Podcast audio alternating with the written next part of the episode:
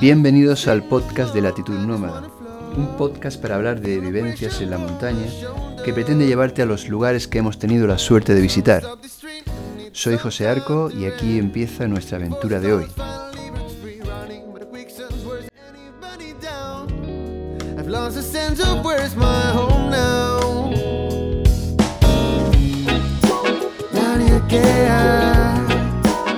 Hoy continuamos con nuestra aventura en Noruega, donde Javi Rojas y seis personas más recorrieron el plató de Vida. Os contábamos que habíamos montado nuestro campamento en Halo, porque las condiciones en Finse eran. hacía, hacía mucho viento, había más de 70 km por hora y decidimos empezar la aventura en Halo, que está, como dije, a media hora antes de, llegar a Finse en tren. Eh, habíamos montado el campamento, todos habíamos ido a la cama, como os comenté, y bueno, se apareció un día eh, nevando, bonito, porque en mitad del bosque cuando nieva es un paisaje espectacular y unas sensaciones muy bonitas. Y lo que decidimos fue darnos un paseo por el bosque y hacer eh, prácticas de orientación, pero sin ningún elemento. Eh, o sea, la visibilidad era muy baja, estaba nevando, eh, vas preocupado de no mojarte, había, había, viento, como dije. Entonces, todos esos factores pueden influir en que, te, en que te pierdas. Entonces, a lo que jugamos, entre comillas, fue a perdernos. Entonces, empezamos a caminar, yo iba marcando un poco el rumbo con la idea de que en un momento decirle, bueno, pues vamos a intentar volver como equipo al campamento base, ¿no? Empezamos a caminar, íbamos tomando algunas referencias, yo no le había dicho que iban a volver ellos y, bueno, llegamos a un punto, a una explanada bastante grande y decidimos volver. Y allí les di ciertas instrucciones para, les dije lo que tenían que hacer y bueno, pues entre todos eh, conseguimos volver al campamento. Esto es muy interesante porque a veces cuando vamos con un guía o cuando vamos con un compañero que conoce el camino, pues un poco desconectamos, estamos disfrutando, estamos viendo el paisaje, estamos charlando, día bonito o, no tan bonito, si, si, no, si vas preocupado por el viento, por el tiempo, porque tienes frío, pues desconectas un poco del entorno. Y esto puede ser un error de consecuencias graves, porque ni el guía es, ni el guía ni tu amigo son, son personas, y, y al final pueden tener un accidente o pueden ser ellos los que necesiten de tu ayuda en un momento dado. Entonces, yo siempre digo, eh, cuando vamos, vamos guiando, es que les digo, bueno, sí, la responsabilidad es del guía, es el que tiene que estar atento a todo, el que tiene que haber planificado el viaje, el que tiene que saber cómo ir y cómo volver, pero es interesante saber al menos si, en qué desde dónde has salido, en qué dirección vas, cuál es el objetivo, el tiempo que llevas andando, algunos elementos importantes o interesantes que hayas visto durante el camino que pueden ser, servir de referencia en un momento dado. Muy, muy importante esto, muy importante. Yo siempre, siempre lo remarco. Y doy las nociones básicas para poder ayudar a un equipo de rescate en un momento dado a llamar diciendo, pues he salido de tal sitio y, todo esto que he comentado. Bueno, pues hicimos esto, volvimos al campamento y eh, hoy venía una, una, de las actividades, una de mis actividades preferidas, que era intentar hacer fuego en la nieve y más con estas condiciones de, eh, bueno, como dije el día anterior había estado, era agua-nieve, eh, hoy ese día estaba, estaba nevando y, se, mostraba muy interesante la idea de, intentar hacer fuego en estas condiciones. ¿Qué pasa cuando intenta hacer fuego en estas condiciones? Que está todo mojado. Pues eso, que al estar la, porque leña hay mucha, pero al estar toda húmeda, pues eh, como todos sabéis es muy complicado. Además, o te está mojando o tienes frío. Evidentemente llevábamos la ropa, nosotros llevábamos la ropa adecuada, pero bueno, puede ser que estés en una situación en la que no la lleves o, no te haya abrigado suficientemente o la ropa se haya mojado o hay un montón de condicionantes que te pueden influir. O simplemente necesites ese fuego para calentarte o para o deshacer agua o deshacer eh, nieve, perdón, y conseguir agua. Hay un montón de condicionantes. Entonces ahí empiezan a jugar eh, los nervios, la presión, el frío y la ganas de conseguir el objetivo que es hacer fuego. Hacer fuego es algo que es intrínseco al ser humano, desde, nuestro más primogénito ancestros siempre hemos intentado hacer fuego como, como elemento de supervivencia. Con lo cual lo llevamos, aunque hoy en nuestros días no, lo, no es tan común, más allá del que podamos hacer en una barbacoa o en nuestra chimenea de casa, y sin esa presión que decía por sobrevivir, pero es algo que, está eh, incrustado en nuestro ADN. ¿no? Entonces, siempre se sacan unas conclusiones muy interesantes de, esta, de esta actividad. Conclusiones que se basan en que, bueno, hacer fuego, yo siempre digo que es 95% de preparación y 5% de ejecución. Si eres una persona, eres o en ese momento estás, por como decía, por los condicionantes, nervioso o, hay algo que te, esté haciendo hacer cosas más deprisa o más desordenadas, eso va a salir, va a salir y probablemente consiga hacer fuego, porque al final siempre lo conseguimos, pero lo consiga hacer más, más tarde de lo que tú esperabas o mucho más tarde de lo que tú esperabas, como yo me he encontrado muchas veces con muchos clientes y a veces yo mismo también me he sorprendido en esa, en esa tesitura. Bueno, pues cada uno hizo su, intento. Javi hizo, yo hice un juego con Javi en el que, bueno, yo le preguntaba en función de cada persona, de la personalidad que tenía, de lo que él había podido eh, saber, algunas ya las conocía de antes, otras la acababa de conocer, para que y su manera de participar fue eh, hacer una previsión de cómo, cómo iban a hacer el fuego, si iban a ser más o menos ordenados, si lo iban a conseguir, si no lo iban a conseguir, bueno, fue, fue muy interesante lo que Javi, la percepción que Javi tenía y lo que realmente pasó. Muy, muy interesante. Una vez más, eh, el fuego dio mucho más de sí que el excepcional hecho de, conseguir el, fuego. Después de este, estas dos actividades que nos llevaron todo el día, y comer por supuesto, y preparar comida, y, hablar un poco de la inclemencia meteorológica, del equipo y tal, llegó la hora de, montar eh, de nuevo eh, de meternos de nuestro, en nuestras tiendas y pasar la noche con nuestros liofilizados, como ya, como ya os conté la otra vez. Bien, pues después de, una noche más en, este emplazamiento en mitad del bosque, eh, podéis ver unas fotos muy bonitas de, este emplazamiento en, la web de Latitud Nómada, en el blog. Ahí podéis ver y podéis incluso leer este, este podcast también ahí. Y podéis ver el emplazamiento del, del campamento, un sitio mágico pues desmontamos. Desmontar es una actividad que. Montar y desmontar es una actividad que fácilmente se lleva dos horas, sobre todo los primeros días. Luego tienes que apurar y si estás en unas condiciones de viento o, de necesidad, porque tengas que montar rápidamente, esto se acelera evidentemente. Pero es bueno tener las pautas y tenerlo todo organizado para que cuando llegue una, una situación en la que en las condiciones meteorológicas o cualquier condicionante haga que tenga que hacerlo rápido y bien, todo el mundo sepa qué, tiene que hacer y cómo tiene que hacerlo. Entonces, hacerlo en un sitio tranquilo los primeros días es fundamental para cuando se presenten unas condiciones eh, excepcionales, para que todo el mundo trabaje como, todo, todo funcione como una maquinaria perfecta. Y también es muy importante el emplazamiento, ¿vale? Y esto ya lo veremos un, un poco más adelante. Bien, pues desmontamos el campamento, nos dirigimos hasta la estación del tren y bueno, como ya sabéis, en todos los viajes surgen imprevistos. Ya habíamos tenido uno, que es el cambio de condiciones meteorológicas. Y al llegar a la estación del tren, que nos encontramos? Pues que la línea de tren entre, fin, entre Halo y Finse, que era nuestro siguiente destino, como ya había dicho, estaba cortada. Había quedado una luz y había cortado la línea. Fijaros, afortunadamente no llevamos porque uno de los, uno de los trenes que estaba pasando, uno de los vagones quedó, quedó atrapado. No hubo que lamentar daños personales, pero pero así fue. Entonces era imposible pasar a, Finse ese día y no nos decían cuándo se podía pasar. Entonces eso creó, generó incertidumbre evidentemente y había que decidir, volvíamos al bosque a montar de nuevo el campamento o bueno, eh, nos quedábamos en, Halo a dormir en un, en, un, hotel, en un hotel.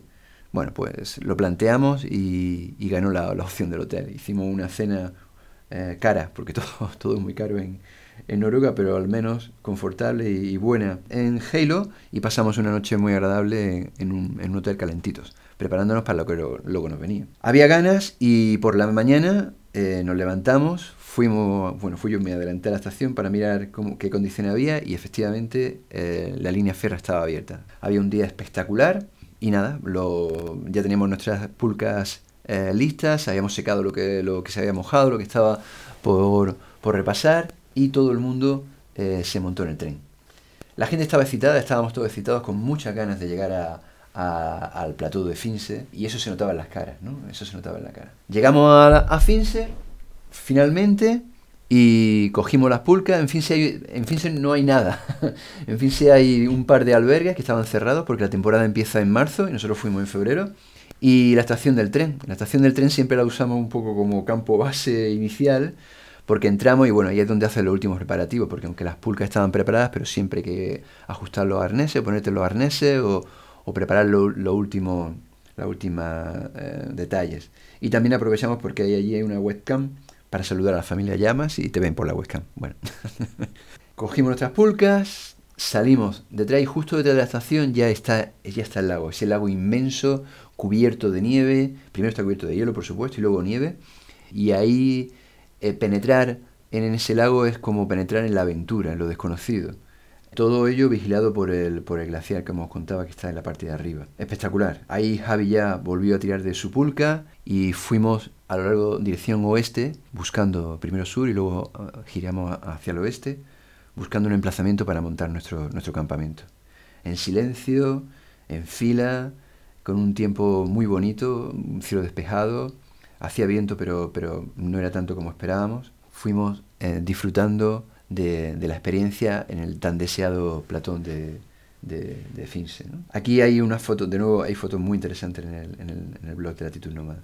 Bien, siguiéndola hacia el oeste, como decía, íbamos buscando un emplazamiento, porque al día siguiente esperábamos de nuevo 70 km por hora de viento, entonces íbamos buscando un emplazamiento para el campamento apropiado. Y tenemos el lago y hay pequeñas colinas que asoman, eh, que entran y salen al lago, o como pequeñas islas y lo que íbamos buscando era un sitio que estuviera relativamente resguardado. Entonces entre dos pequeñas colinas se hacía una vaguada que quedaba, quedaba sobre el lago y allí eh, decidimos montar el campamento. Montar el campamento, como dije, de montarlo lleva mucho tiempo y montarlo también lleva mucho tiempo. La elección del sitio es muy importante y la elección del sitio donde monta el muro para contención del viento. Como dije, se esperaban 70 km por hora para el día siguiente y era muy importante perdón, montar un, muro que nos resguardara, porque esos vientos, aunque nuestras tiendas, como dije, estaban preparados para ello, pero se está mucho más cómodo si tiene un muro que te pare ese, ese viento. Entonces montamos las tiendas e inmediatamente comenzamos a construir ese muro. Los muros es muy importante también dónde construirlo. De hecho, afortunadamente aquí teníamos la previsión meteorológica y estábamos montándolo en el sitio opuesto donde estaba soplando el viento en ese momento. ¿Por qué? Porque teníamos la previsión y sabíamos que el viento iba a empezar a soplar del este por la noche. Eh, a las 9 de la noche se esperaba que virara, ¿vale? O sea, 180 grados. Se montó el muro, las tiendas eh, quedaron protegidas y montar ese muro, pues en este caso también nos llevó bastante tiempo y esfuerzo, pero fue un momento eh, muy bonito de trabajo en equipo, ¿no? Campamento montado, muro montado y, a las tiendas. Una noche más con liofilizados, una noche más de compartir eh, cómo nos sentíamos, cómo estábamos, los ánimos estaban súper altos, la gente estaba súper excitada y con muchas ganas de, disfrutar el siguiente día. El siguiente día daban viento de 50 km por hora y lo que hicimos fue eh, dejar el campamento montado en ese emplazamiento para poder ah, hacer más, más, recorrido. Nosotros no llevábamos un plan inicial, un plan que dijera, bueno, vamos a hacer tantos kilómetros por día, ni, llevábamos un objetivo de hacer un, recorrido específico. Yo llevaba muchas, muchas alternativas y de lo que se trataba era de sacar el mayor partido al lugar. Porque es tan bonito que, es fácil, pero, pero bueno, hay que, hay que buscar opciones. Entonces, eh, al día siguiente, como digo, nos levantamos y sin pulcas, nos pusimos nuestras raquetas, porque en esta ocasión, como dije, llevábamos raquetas, y sin pulcas nos metimos en, dirección oeste de nuevo, buscando un collado desde donde podíamos ver todo el plató que habíamos dejado y el siguiente plató que, al que se podía acceder. ¿no? Espectacular, las vistas desde allí eran súper bonitas, hicimos unas fotos espectaculares, y aquí eh, Javi y Josu desarrollaron un código de comunicación porque como dije había 50 km por hora y claro, aquí Javi eh, pierde uno de los elementos que son fundamentales para una persona con ceguera, que es el oído. Entonces, o lo pierde relativamente, porque como digo, bueno, con 50 km por hora, pero aún así todavía puede oír, evidentemente, como cualquiera de nosotros. Entonces, pero eh, desarrolló un, un, código con él, por ejemplo, si le daba dos veces en el brazo era que parara, en fin, desarrollaron un código que funcionó perfectamente con el que Javi pudo mantener su autonomía y seguía andando de nuevo sin brazo en el que apoyarse y sin barras direccionales. Cosa que, era el gran objetivo del viaje para, Javi y para nosotros, que, disfrutara en autonomía el mayor tiempo posible y se estaba cumpliendo. En cualquier caso, claro, eh, no dejamos nada al azar. Estamos en un entorno, como digo, que puede que, aunque estamos relativamente cerca de, la estación del tren, pero se puede convertir en un entorno muy, muy hostil. Entonces vamos preparados para eso, para eso nos, formamos los guías, ¿no? Y más guías de entorno ártico, ¿no? Entonces, entre otros elementos, eh, llevamos una cosa que a mí me encanta, que se llama el wing sack, que es básicamente una tienda de campaña preformada. Eh, esta tienda tiene, tiene forma de globo y puede albergar, hay distintos tamaños, puede albergar hasta 8 personas. Entonces, en un momento dado, si hay necesidad por viento, alguien tiene frío, quieres parar a comer en unas condiciones adversas externamente, tú abres esta tienda, te metes todo el mundo dentro, tu cuerpo, los cuerpos de las personas que lo integran son, digamos, los, los mástiles que sujetan esta tienda y dentro la temperatura sube rápidamente porque es hermética. De hecho, a veces tienes que subir, levantarlo un poco para que se renueve el aire. Es un elemento que, de seguridad perfecto y que, bueno, imaginaros que Javi hubiese tenido algún, algún problema o cualquiera hubiese tenido algún problema, Javi de comunicación o cualquiera, o de frío, o cualquiera de frío de comunicación, o hubiésemos necesitado parar a comer, hubiésemos abierto este elemento. Llevamos más elementos de seguridad, por supuesto, llevamos, llevamos GPS, llevamos en este caso, uno yo, otro yo y otro de, repuesto, llevamos un protocolo de seguridad súper completo que algún día igual os comento cómo, cómo es, el mencionado WINSAC, llevábamos Arba para la sonda porque aunque el terreno es relativamente llano, pero eh, hay algunas colinas y la acumulación de nieve es muy grande allí, entonces no podemos dejar nada al azar, entonces llevamos también Arba Palisonda. Luego llevamos la ropa, esta la llevamos metida en un saco hermético, porque como decimos estábamos, nos movemos sobre un terreno, sobre un lago congelado, y aunque en estas condiciones, como luego os contaré, eh, era prácticamente o digamos 99,9% imposible de, que, de caer al lago, se rompiera el hielo, pero eso está previsto también, ¿vale? Llevamos también unos calentadores con baterías para los pies, en caso, y luego llevamos también un elemento que a mí me encanta también, que es un dispositivo con el que estás compartiendo ah, tu posición en tiempo real vía satélite. Esto es fundamental. Y luego además tiene un botón SOS que lo activas y bueno, conecta con el servicio de rescate más cercano al lugar donde estés y gestiona el rescate de la persona que ha activado el, el, dispositivo.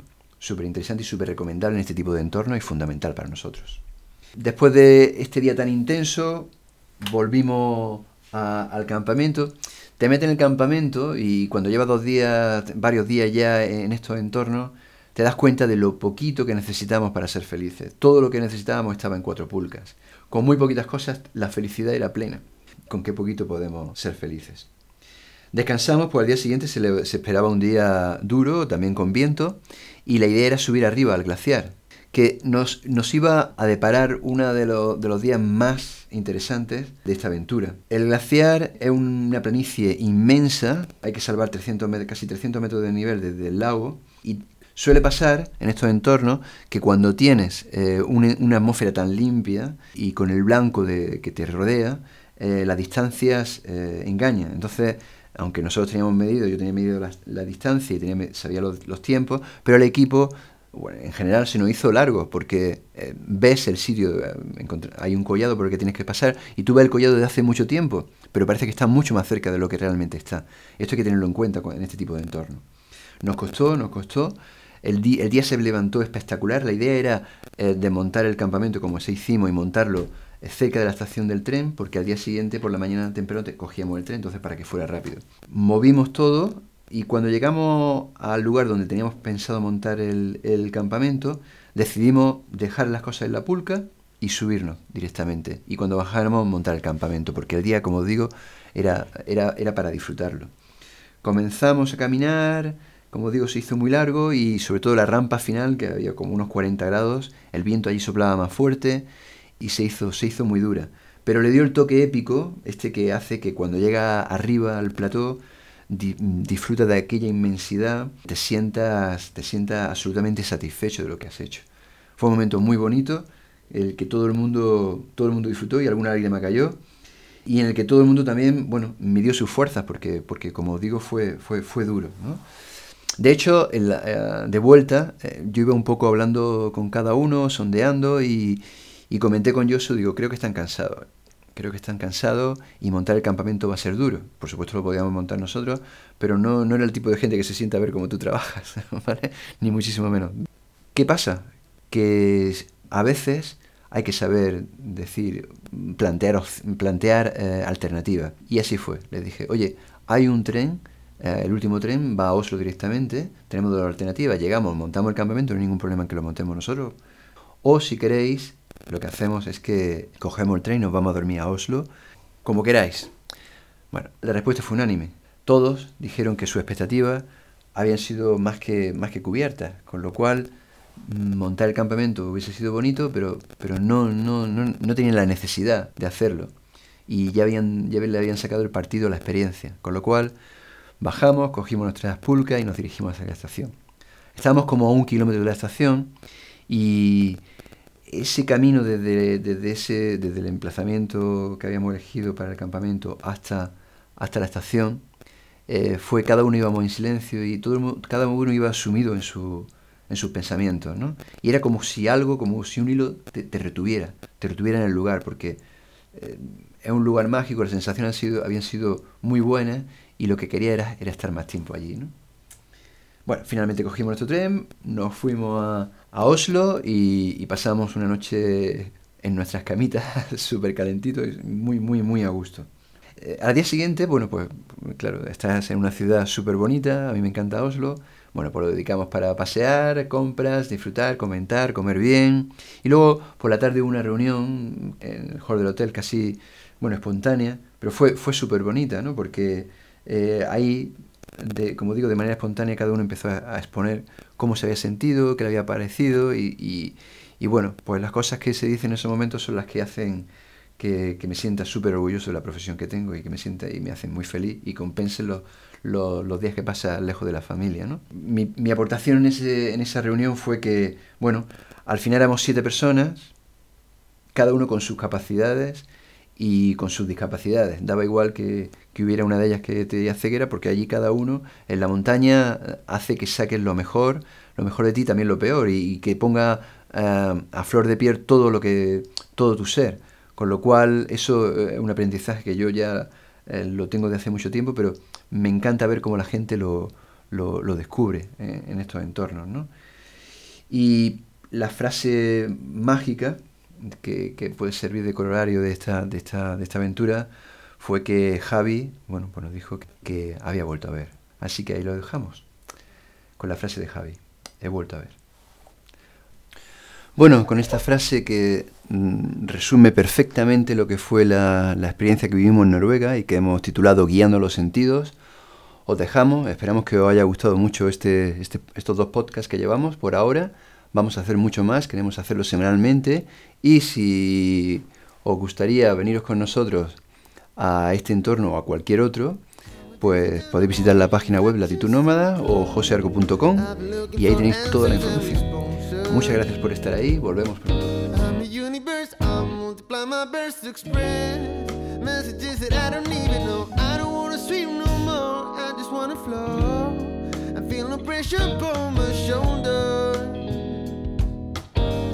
Stop the street. Need some time to rest before the colors finally breaks free. Running, but the quicksand's wears anybody down. I've lost a sense of where's my home.